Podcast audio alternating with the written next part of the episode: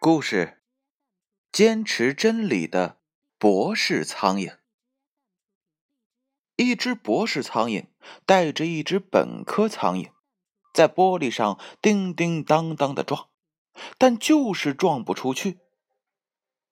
本科苍蝇对他的伙伴说：“大哥，我感到有什么东西在挡我们，你感觉到了吗？”“嗯，不会的。”博士苍蝇回答说：“根据物理上的规律，物体在光照下必然会在背光的一面留下影子。没有一个物体没有影子。我们既然没有发现影子，就证明前方绝对不存在任何物体。”呃，你总是对的。”本科苍蝇说。你的理论水平很高，在苍蝇界是公认的。他们继续撞下去。过了一会儿，本科苍蝇表示怀疑了，他又说：“呃，我感到好像确实有什么东西挡着我们。”不可能，博士苍蝇说：“有没有影子？”是判断存不存在物体的唯一的根据，这是一条真理，绝对不能怀疑。呃，但我是觉得，呃，感到好像有东西。本科苍蝇争辩说：“呃，你没有感觉到吗？”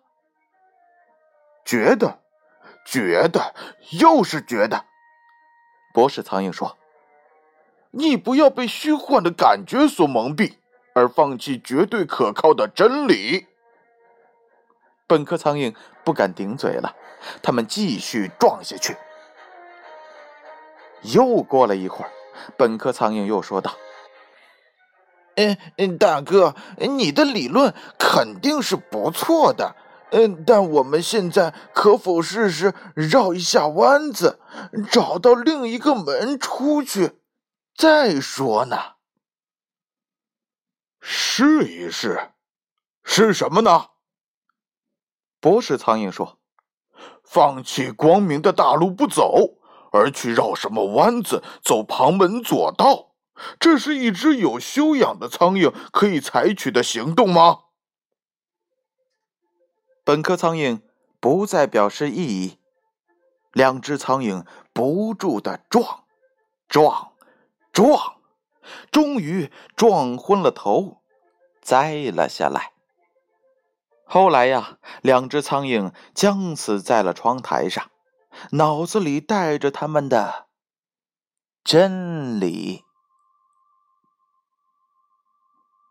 小故事，大哲理。这则故事又告诉了我们什么样的道理呢？当我们把真理变成僵化的教条时，真理就变成了谬误。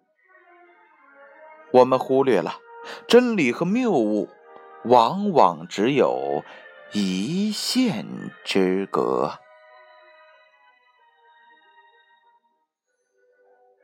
故事：坚持真理的博士苍蝇，由建勋叔叔播讲。